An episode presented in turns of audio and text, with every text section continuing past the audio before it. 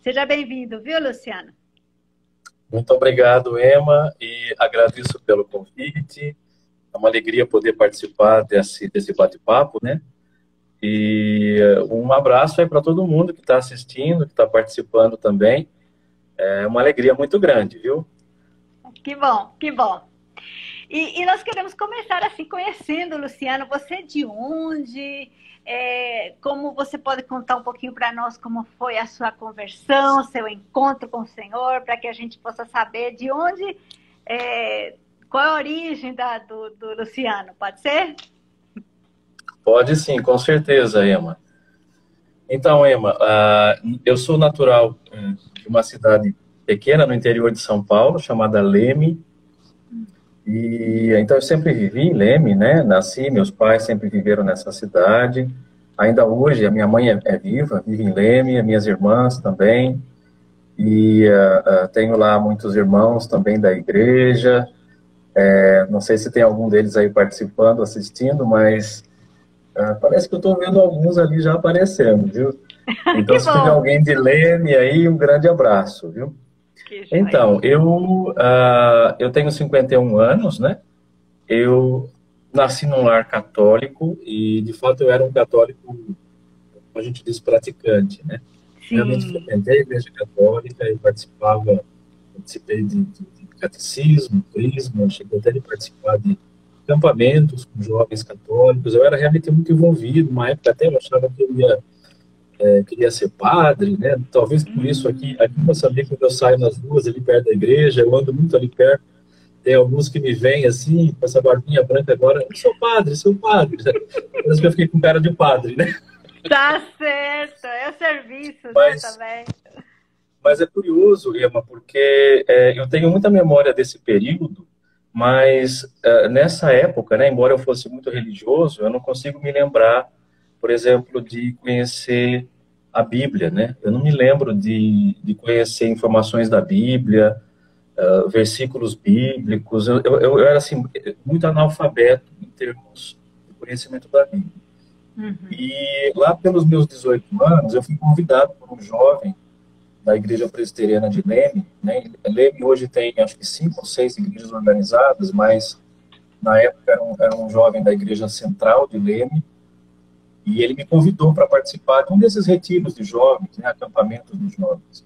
Sim. De fato, eu participei, e depois disso, quando foi o que mais me impressionou justamente foi o fato de como eles conheciam a Bíblia, muito jovens, né, e haviam alguns jovens muito maduros naquela igreja, que hoje são já pessoas, claro, bem crescidas e é, que eu tenho ainda muita amizade, mas que Deus usou muito é, na minha vida, e ainda hoje, ainda usa até hoje. Até quando eu estava preparando aqui o nosso bate-papo, eu dou aula aqui na escola bíblica, dou aula de métodos de estudo bíblico. Eu estava encontrei, encontrei aqui nos meus papéis, eu guardo tudo, né?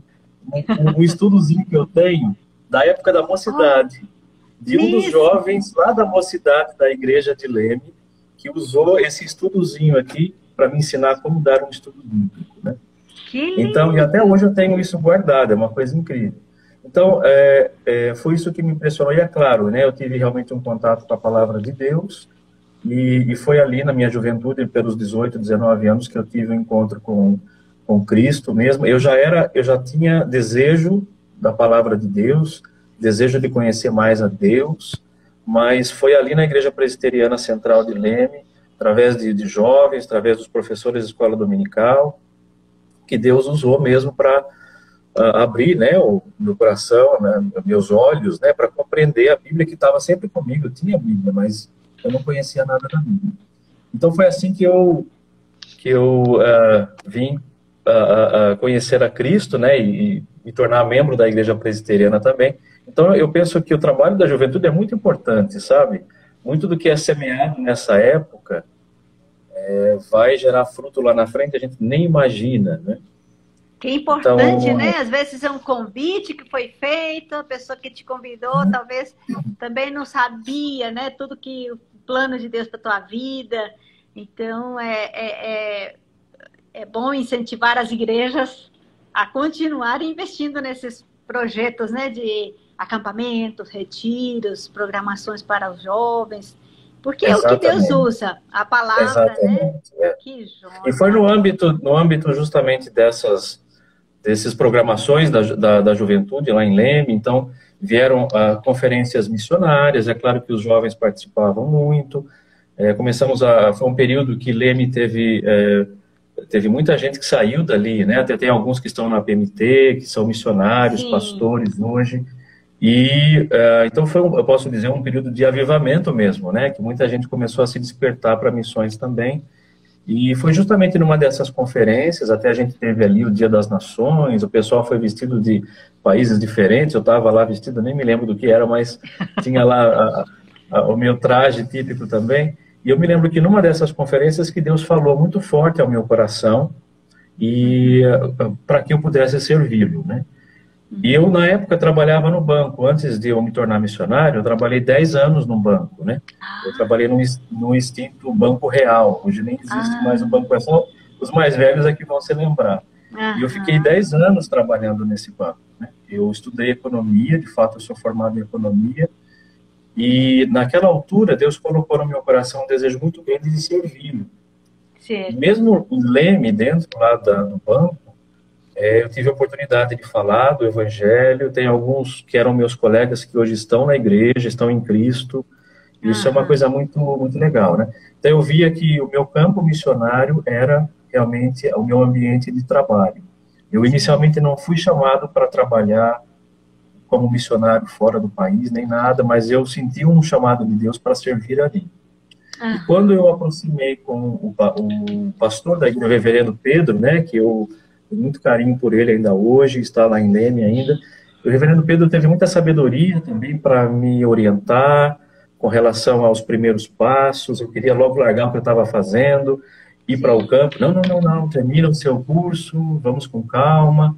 E foi muito bom isso aí, né? Isso eu acho que não... é uma coisa bem comum entre os, nos jovens, né? Que às vezes ele é sente aquele aquele impacto, aquela conferência, aquele momento e quer largar tudo e, e, vai, né? Então, é importante é ouvir é os, os mais experientes, né? E quando a gente ouve alguém, um presbítero, um pastor que tenta frear um pouco a nossa emoção do momento, a gente vê aquilo como uma barreira, como um impedimento, mas na verdade é Deus agindo, né? Porque Sim. realmente é preciso, é, não, não, não vale a pena pular etapas. Isso. Mesmo hoje, eu olho para trás eu vejo que há etapas que foram saltadas que hoje faz falta para mim. Né? Então eu digo para os mais jovens, não, não salta etapas, porque uh, lá na frente a gente vai sentir bastante, né? Joia. E, e, nessa, nessa ideia de, de você já ter esse, esse desejo, começou a brotar esse desejo missionário e tudo, como é que foi a que apareceu a é, Moçambique na sua vida? Definir até chegar ao processo, né? É. Então, Emma, eu nunca senti um chamado para um país específico. Na verdade, eu, eu na época me sentia muito assim a, interessado, atraído pra, pela ideia de uh, usava muito aquele termo de fazedores de tenda na época, né, missionários profissionais que vão para outro país para servir. Mas na verdade eu nem pensava em sair do país. Eu tinha, eu, gostava, eu queria muito ser missionário de base. Ah. Queria muito usar meus conhecimentos na área e, de fato, eu trabalhei numa agência missionária no Brasil por dois anos, é, como missionário de base, né?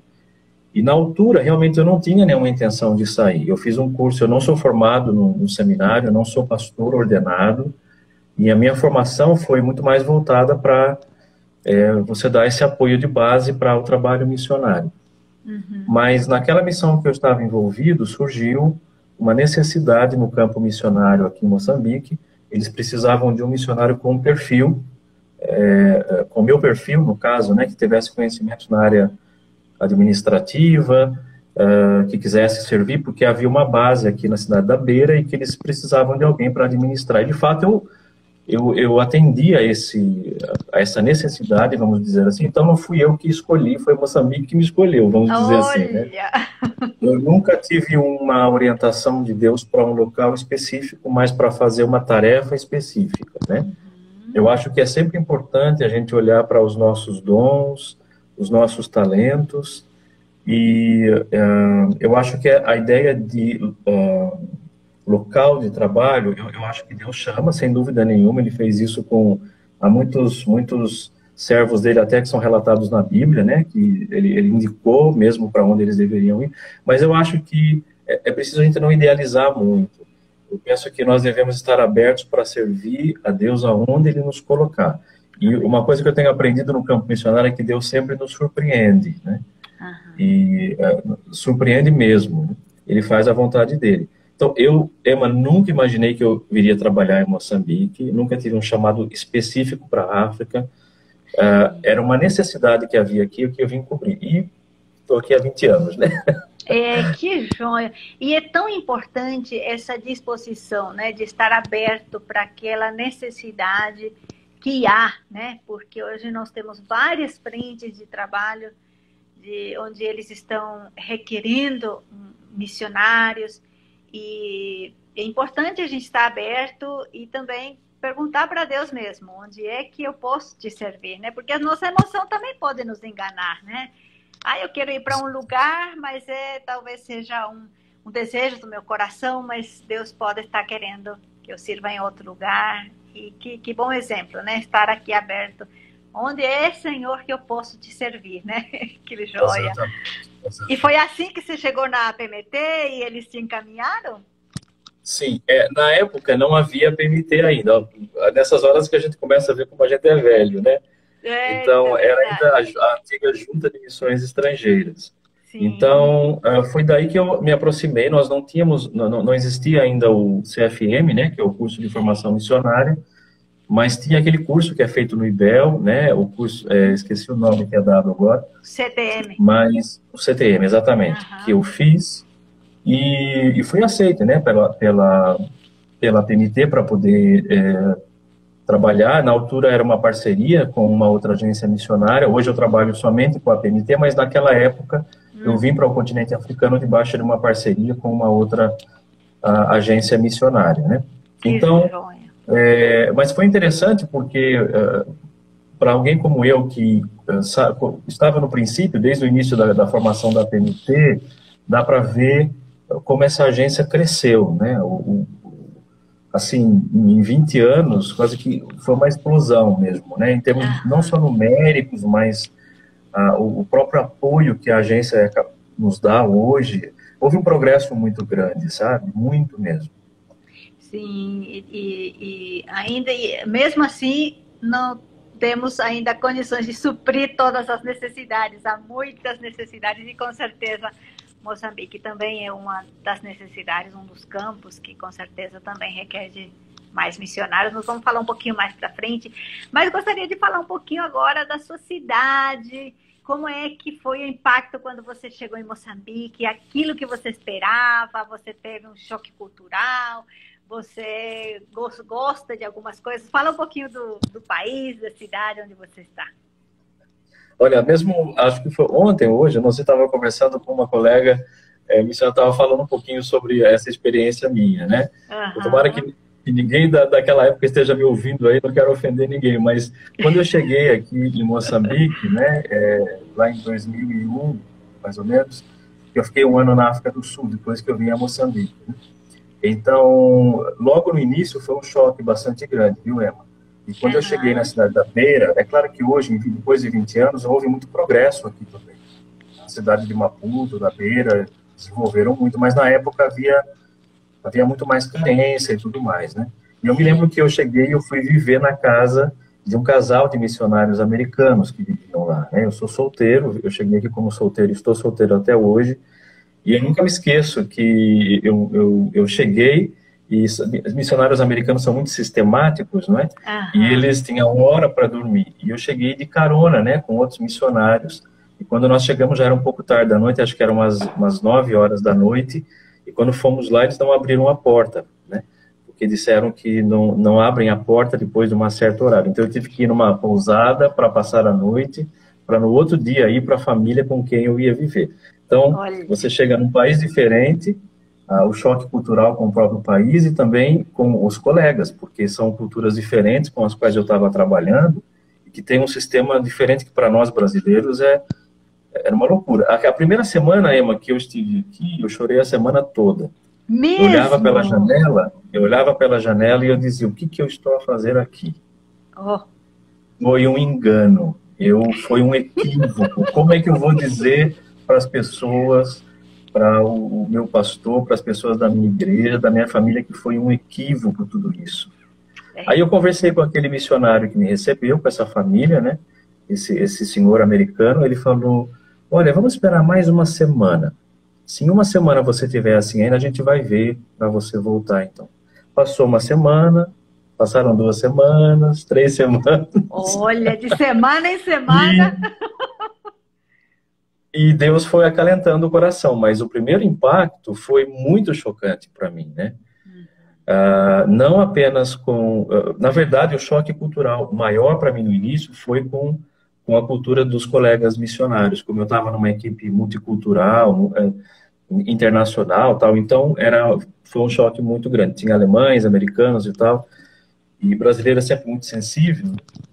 Uhum. Mas enfim, mas Deus operou durante esse período e eu aprendi que a gente tem que perseverar, viu, Emma? Não pode desistir não pode se deixar enganar pelas emoções do momento. Verdade. Então, eu acho que essa resiliência, essa resistência no campo a gente alcança é mesmo é, resistindo a essas coisas, né? Não, não, não, não nos deixarmos é, vencer por aquele desânimo momentâneo, aquela tristeza momentânea, porque passa. Passa. passa. Uhum.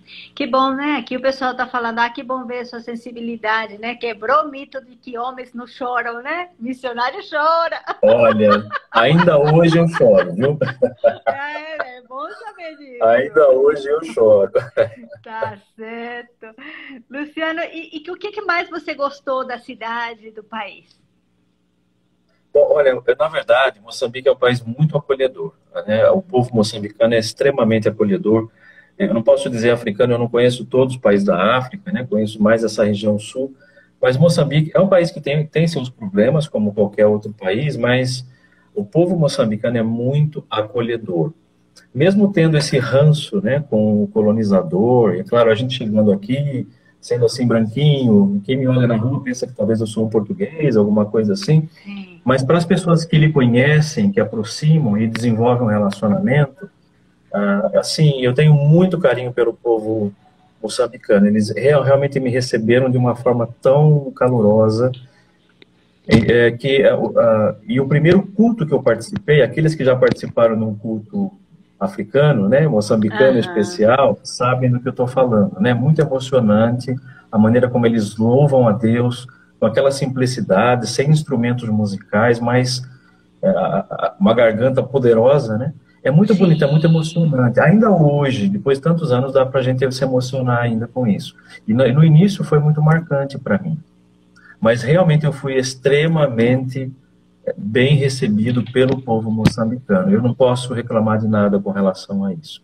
Que... Choques culturais houveram, não tem como não haver, mas é, é um povo extremamente acolhedor, é, é extremamente acolhedor, de fato. Que bom. O pessoal está te mandando um abraço, o pessoal, a Ana Teresa de Brasília, a Rúbia, a Marisa Celestino do Paraguai. Tá muita gente aqui. Estou vendo um Rúbia, Rubelita, várias pessoas aí, que é, bom. A Mônica está aqui também, o pessoal tem a. A Mônica está. É, a Mônica Alves também. Ainda bem que você esperou mais uma semana, né? A Mônica Alves, né, que chegou há pouco é tempo é também. Nós já fizemos uma live com ela. Quem quiser conhecer também, depois pode até acessar, né? Nos nossos meios aqui. Luciano, e esse processo de você chegar em Moçambique, como você viu a parte, a religiosidade do povo? Como é que é a religião no país? É, a igreja presbiteriana? Pode comentar um pouquinho sobre isso? Posso sim. Bom, Moçambique ele é um país que tem ele, cerca de 30 milhões de habitantes, não é um país assim tão populoso, né? Mas uh, para conhecer um pouquinho do contexto religioso aqui de Moçambique, é, é preciso entender um pouquinho do, do, da história, né? É claro, a gente sabe que Moçambique foi colônia de Portugal, então há a presença é, é, cristã do catolicismo romano aqui, ainda hoje bastante forte, mas mesmo antes dos colonizadores chegarem aqui, os muçulmanos já estavam, então há uma presença islâmica muito forte.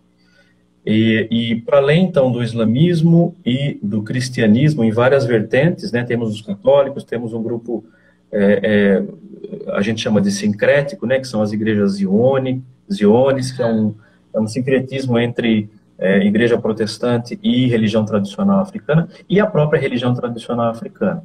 Agora, uh, a questão é também entender que aqui em Moçambique, a exemplo da África, o sul é mais cristianizado e as províncias do norte são bem mais é, é, influenciadas pelo islamismo. Só para ter uma ideia, a província de Niassa, por exemplo, no norte, tem mais de 60% de muçulmanos, né? Ah, Enquanto em tá. Maputo, em Maputo, na província de Maputo, é cerca de 6% de muçulmanos. Olha. Então dá para ver a grande diferença, né? Sim. Agora, é, seja no islamismo ou no cristianismo, tá, alguma coisa que nós encontramos aqui é a religiosidade tradicional africana presente.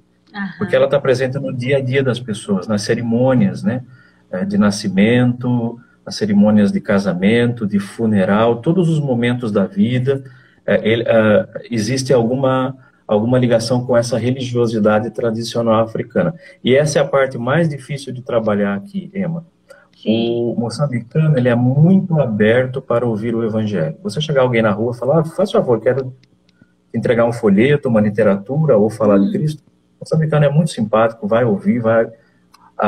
Não é difícil trazer alguém a Cristo ou à igreja, podemos dizer, mas o difícil é a pessoa permanecer em Cristo, e mesmo quando a pessoa está na igreja e está caminhando com Deus, uhum. aquele, aquela ligação com a religiosidade tradicional é muito, muito, muito forte. Né? Uhum. Então, é, é tem até um, um, um, jovem aqui, pouco tempo atrás, estava conversando comigo, ele quer casar, mas para fazer o casamento, ele é muito crente, um menino muito comprometido da igreja presbiteriana, mas para fazer o casamento, ele tem que fazer lá uma cerimônia, né? é, Kupacha, que eles chamam aqui, que é para comunicar os, os antepassados, né? Que aqui a religião tradicional africana é baseada na veneração dos antepassados. Sim. A comunhão, a relação com Deus é muito distante. Então eles se apegam nos intermediários que são os antepassados. Né? Uhum. Então uh, qualquer tipo de uh, acontecimento na família tem que ser comunicado. Então os mais velhos vêm e vão fazer aquela cerimônia, pedem alguns produtos, como bebida, um pouco de farinha, não sei o quê. E ele, como noivo, teria que pagar todas essas coisas, financiar essa Então ele estava num conflito, né? Ele falou: se eu não participo disso, a nossa a vida do, do, do africano é a comunidade, eles vivem para a família, né? Você não cumprir esses tabus é você cometer um suicídio social. Você acaba ficando isolado da família. Então, como, como é, é fácil para a gente, como missionário, chegar e falar: você não pode fazer isso nem isso. Mas quem está sentindo na pele isso daí são eles. Então é um desafio muito grande. Agora, falando especificamente da igreja presbiteriana, né, que você perguntou também, é, então, a, o, o, presbiterianismo existe aqui já há um bom tempo, há mais de 100 anos, na verdade. Uhum. Mas ele está muito mais presente aqui no Sul.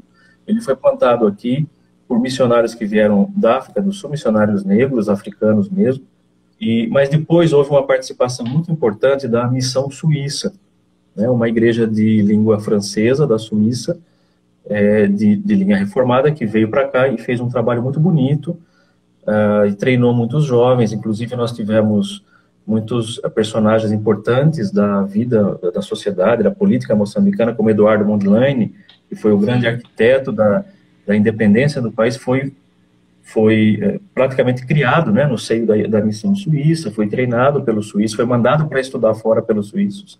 Uhum. E a igreja ela teve a sua independência bem mais para frente, antes ela chama, era chamada missão suíça, e a partir da década de 60 ficou chamando então igreja presbiteriana com a independência da, da igreja da missão suíça, né? É claro que depois, Emma, a partir do ano de 75, 1975, o país ficou independente, entrou numa guerra civil que durou uhum. cerca de 20 anos, e essa guerra destruiu muita coisa nesse país. Né? E até mesmo as igrejas que tinham conquistado a sua independência recentemente tiveram assim um retrocesso tremendo, né? Mesmo no seu trabalho e tudo mais, por causa desse período prolongado. Então a igreja presbiteriana hoje era muito mais concentrada aqui na região sul uhum. do país, entre os povos de língua xangana, ronga, e até ela é conhecida como uma, uma igreja dos, dos marrongas, dos, dos machanganas, né? Mas, é, então o desafio é, é, justamente fazer com que essa igreja se desenvolva nas regiões centro e norte, que são muito mais necessitadas, onde a presença islâmica é muito maior, mas nós queremos fazer isso, é claro, né, junto com eles, não, não sozinhos, mas preparar a igreja presbiteriana para fazer isso. A igreja presbiteriana aqui, é, em termos de números, é muito difícil eu precisar para você, porque as estatísticas aqui são muito limitadas. Mas nós temos cerca de 70 igrejas locais, uh, e claro que cada igreja local tem muitas congregações, nós temos igrejas locais uh, em algumas regiões que tem até 40 congregações, só para você ter uma ideia. Então, é, é relativamente grande, mas tem poucos obreiros, né? Então, esse é um tema que a gente vai falar depois também. Sim, mas a presença presbiteriana está aqui, é antiga, é uma presença marcante, Sim. é o governo, a sociedade respeita muito a igreja presbiteriana causa do seu papel na história uhum. do país, mas é uma que igreja hoje que precisa de uma revitalização. Hum, isso é importante. Nós vamos falar daqui a pouco um pouquinho mais sobre os seus projetos e tudo. Mas agora nós, eu queria assim, falar de uma, um aspecto assim, muito importante, para, principalmente para a igreja brasileira, porque nós fizemos uma campanha em 2009. Eu creio que muitos dos que estão nos assistindo lembram dessa campanha que teve o ciclone Idai que atingiu Moçambique e, e foi assim avassalador, assim, foi uma experiência terrível. A Igreja Presbiteriana do Brasil se mobilizou, pessoas se juntaram para levantar recursos. E eu gostaria de falar um pouquinho, que contasse um pouquinho como é que foi naquele momento. Você estava lá, na sua região não foi atingida, mas você estava lá em nome da nossa. Foi o braço da igreja, né? E aí depois também com o, as ofertas arrecadadas, o que, que pode ser feito também em Moçambique? É isso mesmo. Então foi em 2019, Ema, que foi em março de 2019, né? É foi. É bom, vale lembrar que vale lembrar que é, o canal de Moçambique aqui é, um, é uma região é, suscetível a ciclones, então todo ano costuma ter ciclones, né? Uhum. Então isso é um, é algo comum aqui. O que ocorreu aquela, naquela ocasião é que foi um ciclone bastante forte que passou é, né, o seu núcleo justamente sobre uma cidade populosa que foi Beira, que sofreu bastante. Sim. E quase mil pessoas morreram né, em toda a área atingida pelo ciclone. Muita gente perdeu as suas casas. A Moçambique é um país muito que no litoral é muito plano. Então, toda a água que vem do continente deságua aqui, os rios enchem com facilidade. A Beira é uma cidade costeira, mas que em alguns lugares, alguns bairros são até abaixo do nível do mar. Então, é, quando vem um ciclone, você imagina o, o, nível da destruição. E realmente o país sofreu muito, aquela região sofreu bastante é, com o ciclone Idai, e logo depois veio outro ciclone também, que afetou um pouquinho aquela região, mas todo ano temos isso aqui, né? Sim. Agora, naquela ocasião, de fato, a Igreja Presbiteriana do Brasil teve um gesto muito generoso, né, é, é, abriram um fundo para recolher ofertas para mandarem para cá, de fato. É sempre um desafio, viu, Emma, gerir essa questão de dinheiro, de fundos em países como Moçambique, Moçambique países que têm muita carência, muita necessidade, e é tão difícil de você controlar essa coisa, mesmo nas igrejas, é, é, assim, é, é sempre um estresse muito grande para você ter certeza de que os fundos estão sendo aplicados corretamente. Tem que, aí, ser, tem que ser é economista. tem que ser economista para poder.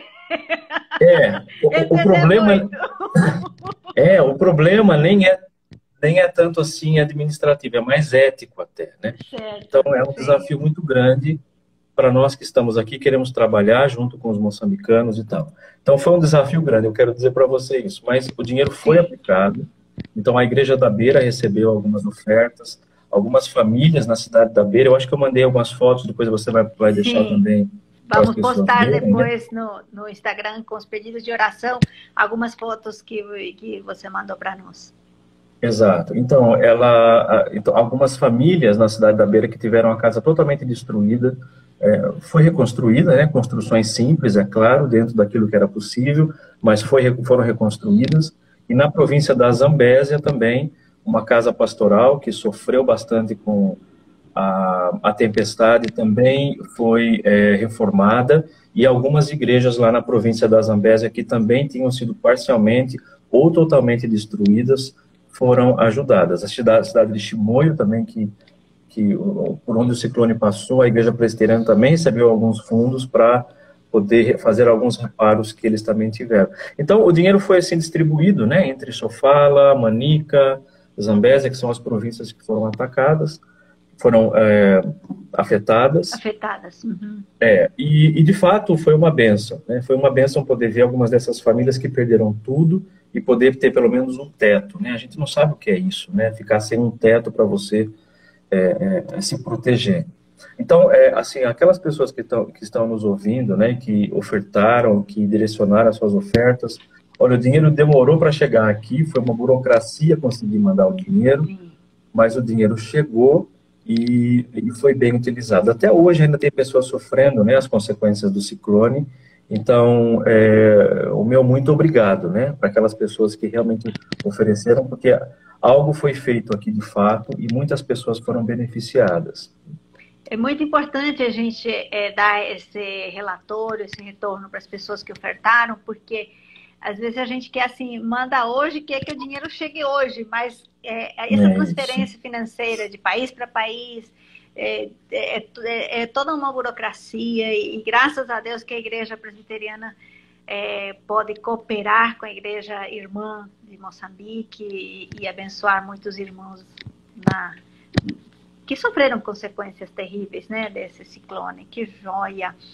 E o tempo vai passando, Luciano, e a gente quer conhecer mais e mais e falar muito mais ainda de, sobre o ministério, mas eu gostaria de falar um pouquinho agora sobre é, o seu projeto, o projeto que está desenvolvendo é, é, que, qual, é, qual, quais são as frentes que vocês estão trabalhando? Está é, trabalhando em parceria com a igreja em Moçambique? Fala um pouquinho para nós sobre esses projetos. Isso mesmo, Emma. Então, como eu falei para vocês, eu vivi um tempo na cidade da Beira, né, trabalhando com outra agência missionária até 2010, mas a partir de 2011 uh, eh, eu já mudei para a capital Maputo e vim trabalhar é, é, exclusivamente dentro dessa parceria entre a Igreja Presbiteriana do Brasil e a Igreja Presbiteriana de Moçambique. Essa é uma parceria que foi feita pela IPB, né, não foi uma iniciativa minha, foi uma iniciativa da PMT, que esteve aqui, que viajou para Moçambique, estabeleceu contatos com a liderança da igreja. Então, nós aceitamos o desafio da PMT de vir a Maputo e tentar é, cooperar, construir essa parceria que é nova, né? Apesar da igreja aqui ser antiga, a parceria é relativamente nova. Uhum. E, de fato, os projetos que nós temos desenvolvido aqui, não só o meu, mas há outros missionários também que estão vindo para cá agora e estão sendo de, uh, feitos debaixo dessa parceria. Então, quando chegamos aqui, nós tentamos encaixar o nosso projeto é, dentro daquelas que são as necessidades da Igreja Presbiteriana de Moçambique. Né? No início, foi assinado um memorando de entendimento, algumas áreas né, que foram pontuadas, que uh, eram mais carentes. E dentre essas áreas, a área da educação teológica, que é realmente uhum. muito eh, necessitada aqui, né? Não só, quando eu falo educação teológica, não é só formação pastoral. Eu estou muito envolvido, por exemplo, com a Escola de Teologia do Povo. O Povo é uma região central aqui na cidade, onde fica a sede da, da Igreja Presbiteriana, e ali nós formamos obreiros leigos também. Então, a participação do obreiro leigo aqui, e é interessante porque eu servi como obreiro leigo muito tempo no banco, né? Então, eu vejo muitos dos meus alunos ali que são é, chefes de polícia, são professores, tem uma enfermeira. Então, são pessoas que vivem, trabalham na sociedade, mas querem servir também nas suas paróquias, nas suas, é, desculpa aqui, uso o termo paróquia ainda, na, na igreja presbiteriana, querem servir nas suas igrejas locais, né? E, uh, então, é, é, é bastante importante a educação teológica em todos os níveis, né? Aham. Sim, estou ouvindo. É, desculpa, tá, ah, parece que alguém está batendo. Então, ah, tá. é, então é mais ou menos isso.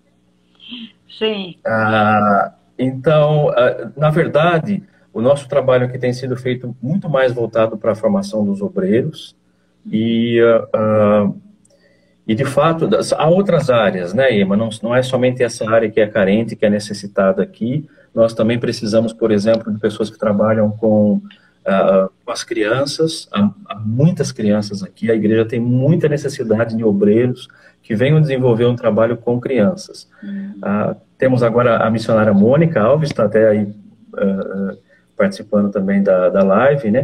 E ela já está aqui em Moçambique. Ela também vai nos ajudar agora formando também obreiros para trabalhar com as crianças. Então, e a minha, o meu trabalho está voltado muito mais, então, para uh, essa formação de obreiros na Escola de Teologia do Povo, e temos um outro seminário, que é o Seminário Unido de Ricata. Esse seminário não pertence à Igreja Presbiteriana, é um seminário, é, podemos dizer, interdenominacional, é ligado ao. Conselho Cristão de Moçambique, mas ele é que forma os obreiros de algumas igrejas mais antigas, incluindo a Igreja Presbiteriana. Uh, eu também dou aula lá, né, é claro, uhum. mas o nosso interesse maior aqui, meu projeto no caso, é nós form formarmos um seminário de formação pastoral presbiteriano, porque não existe isso ainda.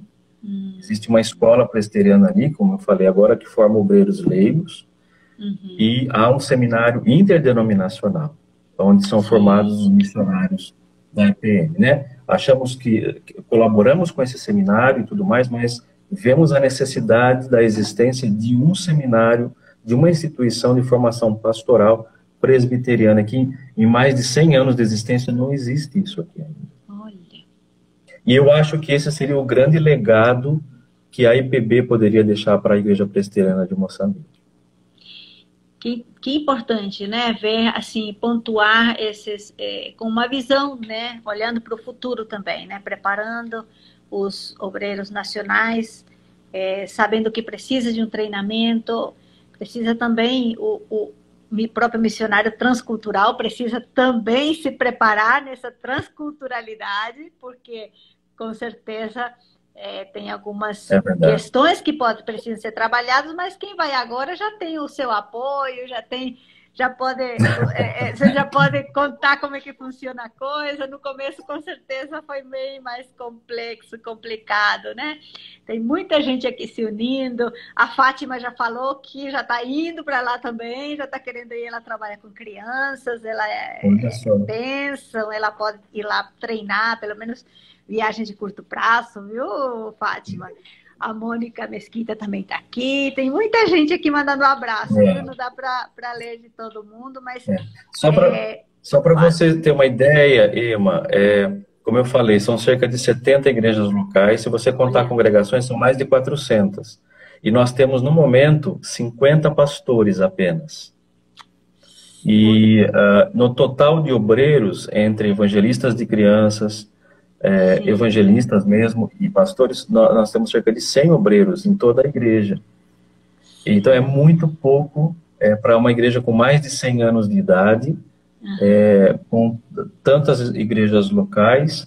E como é que nós vamos então levar o evangelho mais para o centro-norte sem formar obreiros? E não é só formar, é formar dentro de um ambiente é, de, de, de uh, saudável, de uma teologia saudável, né? reformada. Sim. E, e infelizmente nós não conseguimos, não, não é o que nós temos visto aqui no momento. E aí é nesse ponto que nós queremos apoiar essa igreja.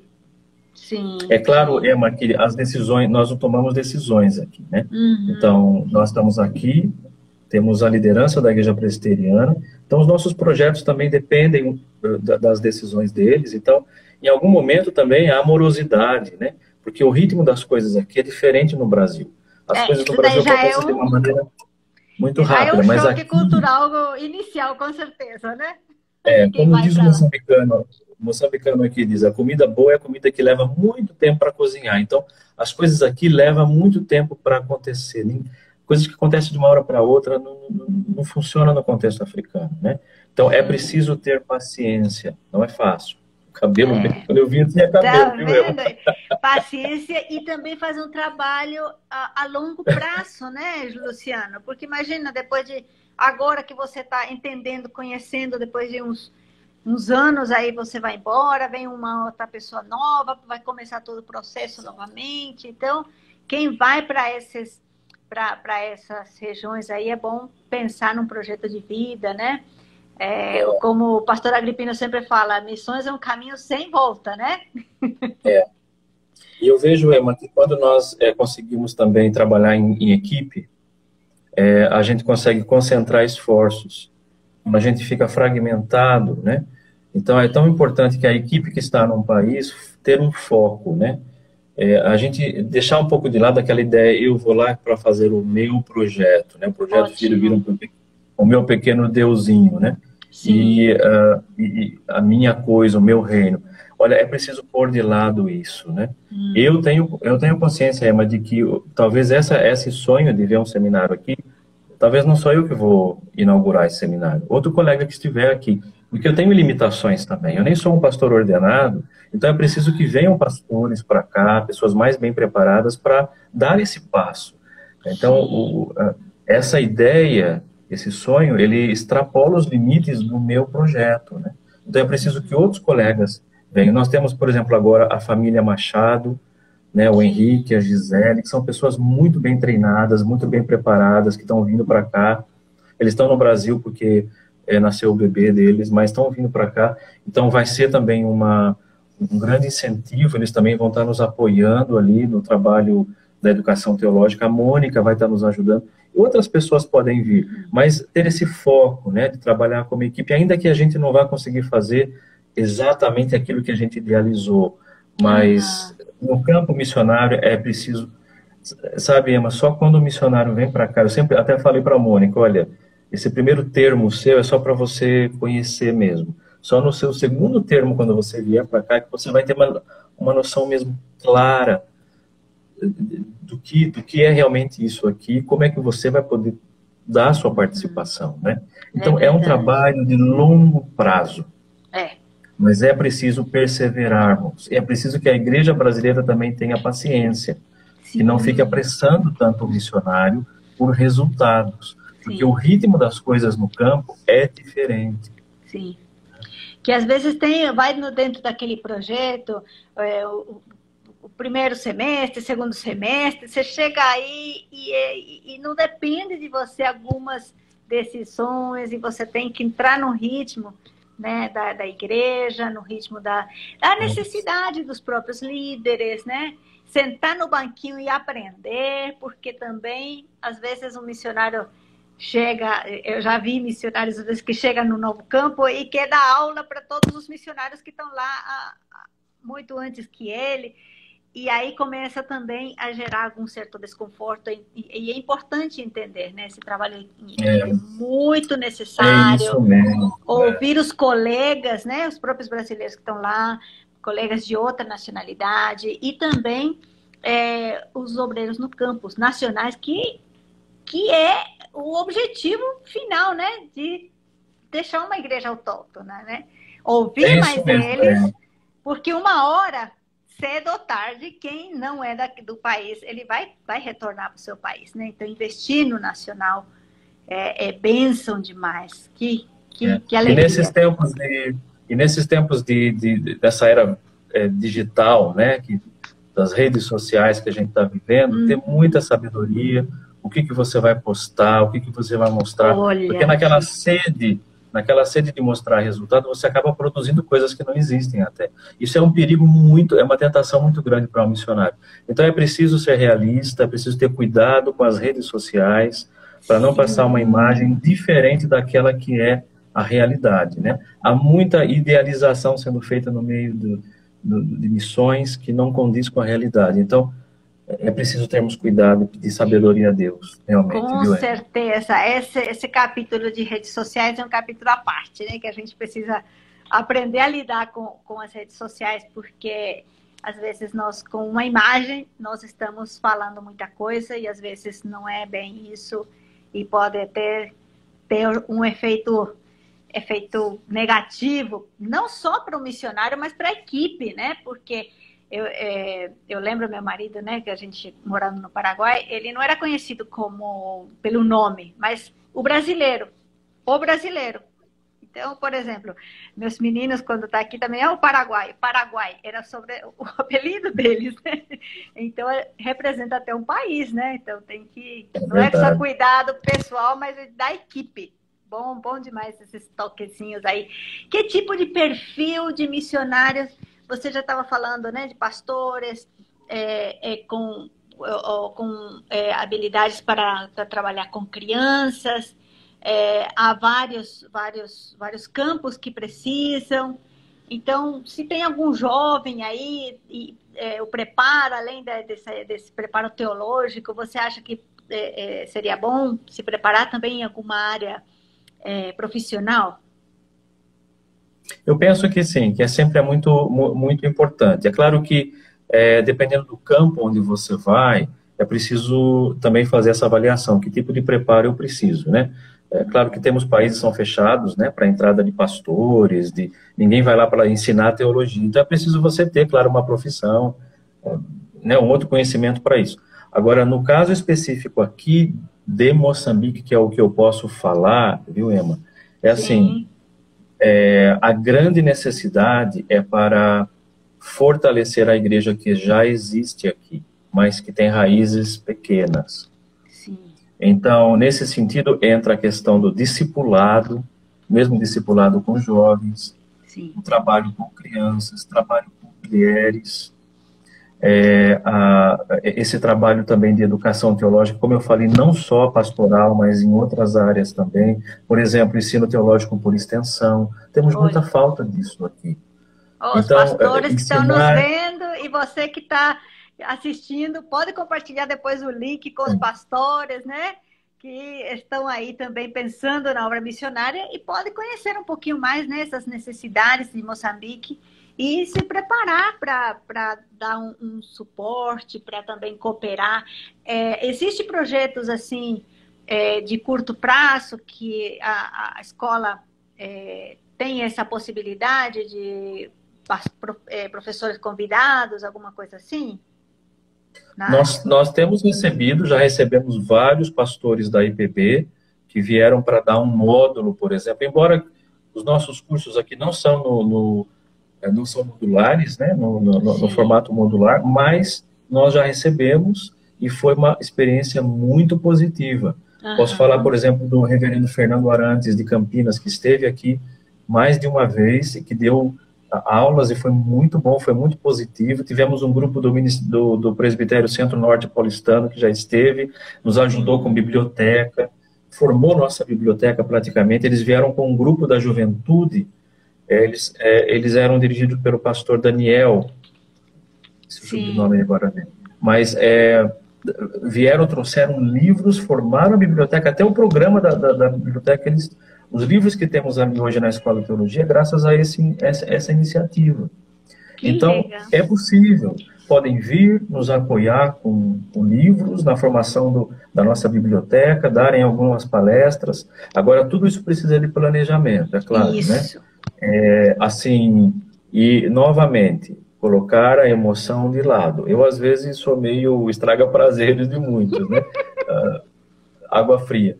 Porque é, é, há muita emoção, pessoas que querem ir fazer é, turismo, e aqui nós não temos condições de receber pessoas que vêm para fazer turismo, não, não, não, temos essa estrutura aqui. É preciso mesmo ter uma visão é, é bem focada, né, saber o que quer e fazermos os planos e os passos de acordo, né?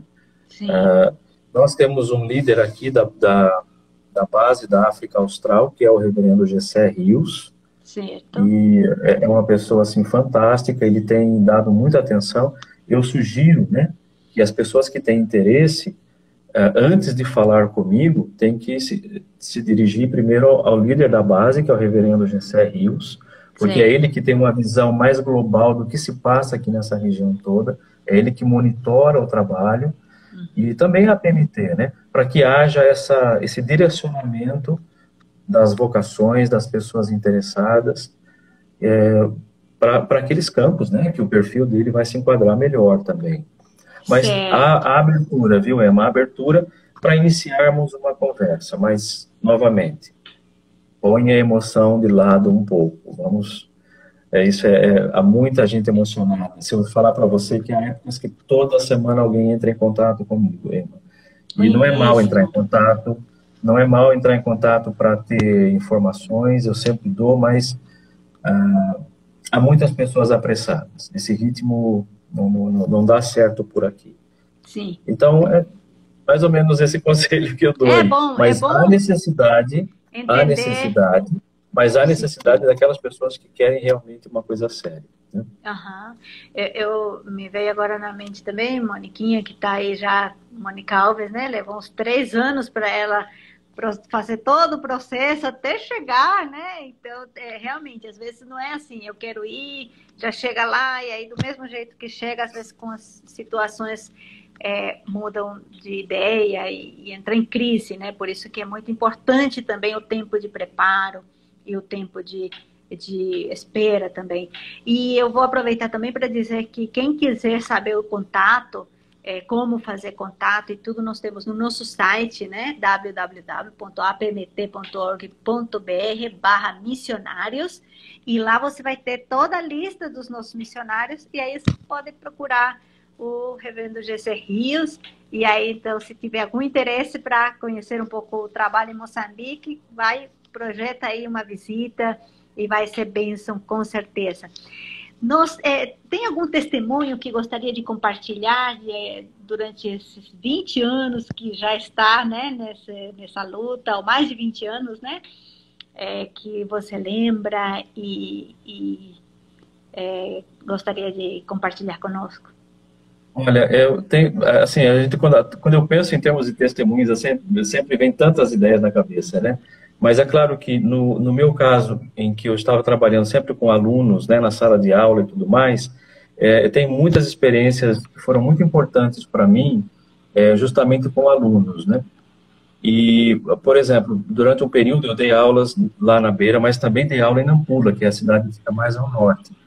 E eu nunca me esqueço é, de um aluno que eu tive naquela altura, e aquele aluno me impactou demais, né? Uhum. Uh, e, e, é curioso porque até eu comentei com você um pouco sobre os ataques que estão havendo lá na província de Cabo Delgado e esses ataques é, do Estado Islâmico e tal. E, e, é, e, é, muito mais, os, os, membros desses grupos terroristas são dessa, dessa uh, tribo, desse povo Moani, lá do norte. E esse aluno era desse povo Moani, que é um povo extremamente islamizado. É muito raro você encontrar é, um, um, um, um, membro dessa, desse povo é, convertido, crente, né, no caso. Uhum. E eu nunca me esqueço o nome desse aluno, que era Sumail. Uhum. E, e eu dei aula para ele, e depois nós tivemos um, um, bom contato durante o tempo que eu estive lá em Nampula, faz muitos anos isso daí, mas aquilo me marcou bastante. E a história dele foi marcante porque é, quando ele se converteu ao cristianismo, né, a, a família da esposa automaticamente levou, tirou a esposa dele, ele tinha filhos, tirou os filhos dele, porque naquelas culturas do norte que são matrilineares, os filhos pertencem para a família da mulher, né? Então tiraram os filhos, tiraram a esposa e deram para outro homem. A mulher foi dada para outro homem em casamento. Quer dizer, ele ficou sem, sem família, sem ninguém, teve que até mudar daquela região onde ele vivia, lá em Cabo Delgado, né, foi para Nampula, e ali ele teve a oportunidade de estudar, de fazer teologia, de ser um obreiro, né. Então, uh, marcou muito para mim a vida dele, é, aquele tempo que nós tivemos, e ele compartilhando um pouco sobre é, é o preço que ele pagou, né, Emma, porque todos nós pagamos, né, de fato, preço em algum momento, mas há pessoas aqui que pagam um preço muito alto, sabe? Você perder esposa e perder filhos por causa da sua fé, a gente ouve de longe assim, né? Mas ah, isso aconteceu, aconteceu com esse aluno. E, e, o testemunho dele marcou muito a minha vida, a fé que esse, que esse, esse homem, não era um jovem, era um homem, mostrava, né? Então eu tenho sempre essa memória do Sumail comigo, ainda oro por ele, infelizmente a gente perdeu o contato porque faz muitos anos, mas agora que eu tenho lido sobre as notícias lá, Mocimboa da Praia, aquela região onde tem o povo dele, né? Eu sempre recordo dele e oro por ele, né? E, e, muitos outros, né? Alunos que nós tivemos e que tiveram uma experiência difícil, mas que, é, graças a Deus, puderam vencer, perseveraram, né? E, é, e com certeza lá no final vão receber a coroa da vida, né? Amém. Que bom, que bom. Ah, a gente poderia ouvir muitos testemunhos e conhecer um pouquinho mais, saber mais do, do ministério aí, mas o nosso tempo também avança, né? Mas é aí, para a gente fechar, a gente gostaria, assim, de uma palavra sua para os pastores que estão nos ouvindo, liderança da igreja, vocacionados, aqueles que estão pensando em se preparar para a obra missionária. Deixa uma palavrinha para eles também. Muito bem. Então, para aqueles que se, estão se preparando para a obra missionária, é, Ema, a palavra que eu deixo é assim: é, é, é claro que nós confiamos em Deus, né? A gente vai para o campo missionário, você pode estar super bem preparado em tudo, mas no final das contas é Deus que, que conduz o caminho, sabe? É, é, não, é, não, não é a nossa capacidade pessoal que vai definir se vamos colher frutos ou não. É, é Deus que. É, é, a soberania de Deus. Sim. Mas da nossa parte devemos fazer aquilo que é correto. E o que eu sempre digo para os que estão se preparando, não saltem etapas hum. no treinamento, na preparação. Por mais que leve tempo, é, tenham esse tempo de preparo, de treinamento. Se você vai trabalhar com educação teológica, eu, sinceramente, se eu pudesse voltar no tempo, eu teria estudado um pouco mais uh, lá atrás para poder encarar os desafios que eu, que eu enfrento hoje. Então, é importante não se apressar e não saltar etapas no início, né? É. E para os pastores, eu queria dizer o seguinte: eu sei que há muitos pastores nos ouvindo, né? E uh, o cuidado pastoral do missionário é tão importante, Emma. E eu, depois de 20 anos, eu perdi um pouco a conexão com. Tem muita gente que no início estava comigo, né, naquela caminhada e tudo, que até já, alguns até já estão na glória com o Senhor, né? nem estão mais aqui. Então, o distanciamento com aquele cuidado pastoral é, é, é, é, difícil, é bastante difícil. Você acaba ficando assim mesmo seco, né, aqui no campo. Recentemente, até um dos pastores de Leme tem ligado para mim, tem entrado em contato comigo para fazer aconselhamento mesmo, para me ouvir tudo mais. Tem feito uma diferença tão grande na minha vida isso, Ema. É, não só a conversa, mas o simples gesto né, de um pastor de uma das igrejas ligar e perguntar como você está, faz uma diferença tão grande. Então, pastores, é, tenham esse tempo do cuidado pastoral para com os missionários, dê uma ligada, é, dê essa atenção, não é só o sustento financeiro, é, é, é a questão do apoio é, e do, do, do, apoio pastoral mesmo, do acompanhamento pastoral do missionário. Né? É, isso, eu, eu sinto eu, bastante falta disso. É, eu quero pontuar ainda isso, porque é, com o tempo, né, é, o campo missionário precisa de missionários de longo tempo, né, que morram no campo se for possível, né? Mas com esse tempo também joga contra o missionário, porque o missionário se distancia das igrejas e às vezes os pastores, as igrejas mudam de, de pastores e, e, não tem aquele apoio. Então é importantíssimo isso, isso que você está levantando aqui, porque isso que vai dar, é, é, vai dar, vai nutrir, né, a, a, esse cuidado emocional, pastoral do missionário, porque às vezes é muita é cobrança, cobrança, cobrança o tempo todo.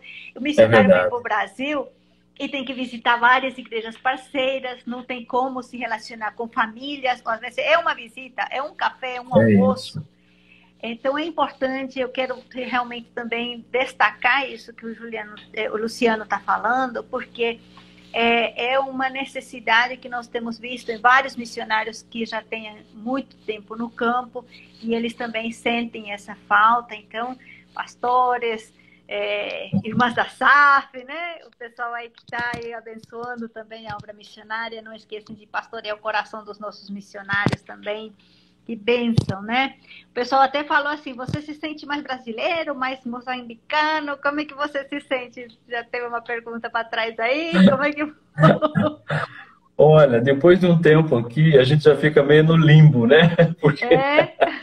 a gente já não eu uh, estava lembrando quando eu, eu, depois de uns anos que eu fiquei aqui, voltei para o Brasil, a gente se habitua tanto com a cultura daqui que você fica crítico à sua própria cultura depois, né? Então, aqui, por exemplo, a criança é muito obediente, né?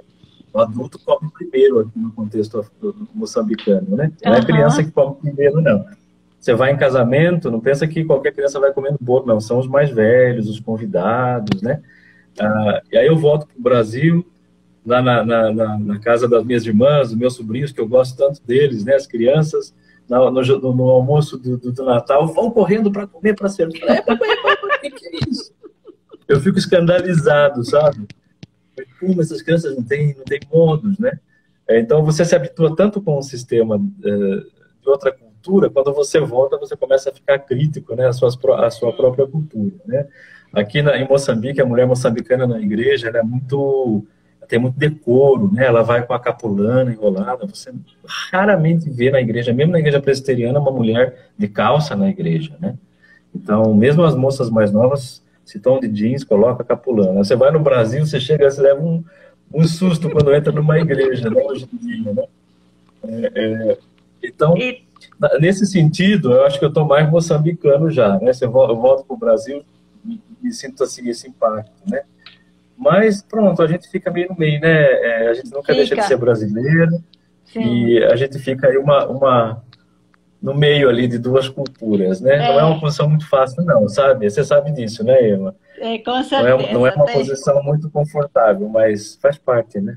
É, mas isso faz parte também da, dessa dessa vida missionária, né, que tem que transitar é entre várias culturas e saber como se conduzir e como também se fortalecer, né?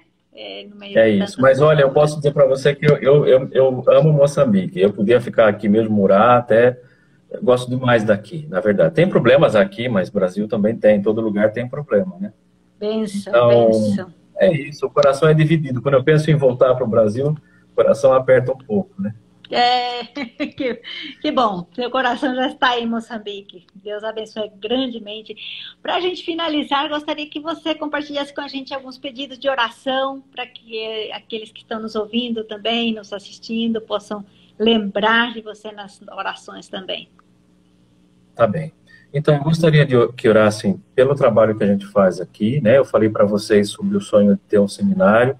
Nós iniciamos obras para construir já esse é, é, algumas salas de educação teológica que futuramente poderiam ser um seminário. Temos encontrado muitas barreiras ali logísticas e tal, que nem dá para explicar aqui, porque são coisas muito complexas, mas é preciso a mão de Deus mesmo agindo para que aquilo ali caminhe. Então, peço que orem por isso. Eu acho que justamente porque é um projeto tão importante para essa igreja, e que faria tanta diferença, que o inimigo ataca tanto, sabe? Então eu peço que orem, que estejam comigo mesmo orando, porque há batalhas ali, até dentro da própria igreja. Nós vemos que é o, o inimigo mesmo tentando usar as pessoas para que aquilo não aconteça. Uhum. Então orem nesse sentido. Peço que orem pela minha saúde também. É, no final desse ano eu devo ir para o Brasil, em dezembro, né, para também esse tempo de uh, pro, uh, assinar uh, o projeto, né, o novo projeto com a PMT e tudo mais exames médicos, né, e descansar um pouco também. E as orações para que esse seja um bom tempo no Brasil. Uhum. E peço que vocês estejam orando também aqui pela nossa equipe, que está crescendo aqui no campo missionário. Então, pela Mônica, pela família Machado, que está chegando. Nós temos também uma missionária que vem para conhecer o campo, uh, agora em, dezembro, em novembro, né, e ela está um pouco angustiada, a Eliane, né, Machado também, e ela está um pouco angustiada porque o, o visto dela ainda não saiu. Aqui há muita morosidade com os documentos e ela tem passagem comprada já. Então, orem com relação a isso. Então, tudo isso também é, são coisas que estão na minha cabeça porque acabam sendo também um pouco minha responsabilidade, né, de receber esse pessoal e receber bem. Então, para que Deus me dê graça também, me ajude nesse processo todo. Eu acho que basicamente é isso, né? Muito é. bom te ouvir, compartilhar um pouquinho, saber um pouquinho como Deus está te usando nesse, nesse campo. A Ana Maria está aqui, se uniu agora. Ela fala que sempre também você está assistindo a Ela esteve aqui em Moçambique, sabe que ela esteve aqui em Moçambique ah. com a SAF anos atrás, até hoje as pessoas aqui lembram dela. A SAF é uma grande bênção e quando esteve aqui marcou mesmo a vida de muitas dessas mulheres aqui. Sou muito grato pela SAF no Brasil. Que bom, Muito a Cristina mesmo. Botelho também está assistindo e muita gente está assistindo, mandando um abraço para você. E queria dizer para você que está nos ouvindo que esta live também, esse bate-papo, vai ficar salvo aqui no Instagram. Depois nós vamos também compartilhar no YouTube. E você, se você gostou, compartilha aí com o pessoal, com os pastores, com a sua igreja, e assim conheça um pouquinho mais do trabalho que o nosso missionário está realizando. E aqui, Ana Maria, é, mandando um abraço, né? É, que o Senhor abençoe, que o Senhor também tem participado das reuniões da madrugada. Deus abençoe, muito obrigada e semana que vem nós vamos conversar e conhecer e um pouquinho Ema, mais. eu queria dizer que o seu trabalho é muito importante o que você está fazendo. Viu? É uma benção muito Amém. grande na vida dos missionários. Parabéns pelo trabalho. Que Deus abençoe muito a sua vida, viu? Muito obrigada. Nós temos colocado diante de Deus a nossa equipe de comunicação, que temos aí várias pessoas trabalhando, produzindo também, para que a igreja possa conhecer mais sobre os nossos missionários. Obrigado, Deus abençoe grandemente e até terça que vem, seis horas da tarde, nós vamos conhecer mais um missionário da APMT, o pastor Humberto e a Brandali da Itália. Você vai conhecer um pouquinho mais também de outro contexto. E querendo saber mais, sobre a PMT, visite o nosso site e nossas plataformas de podcasts, é, siga também as nossas redes sociais. Deus abençoe. Obrigada, Luciano. Um abraço.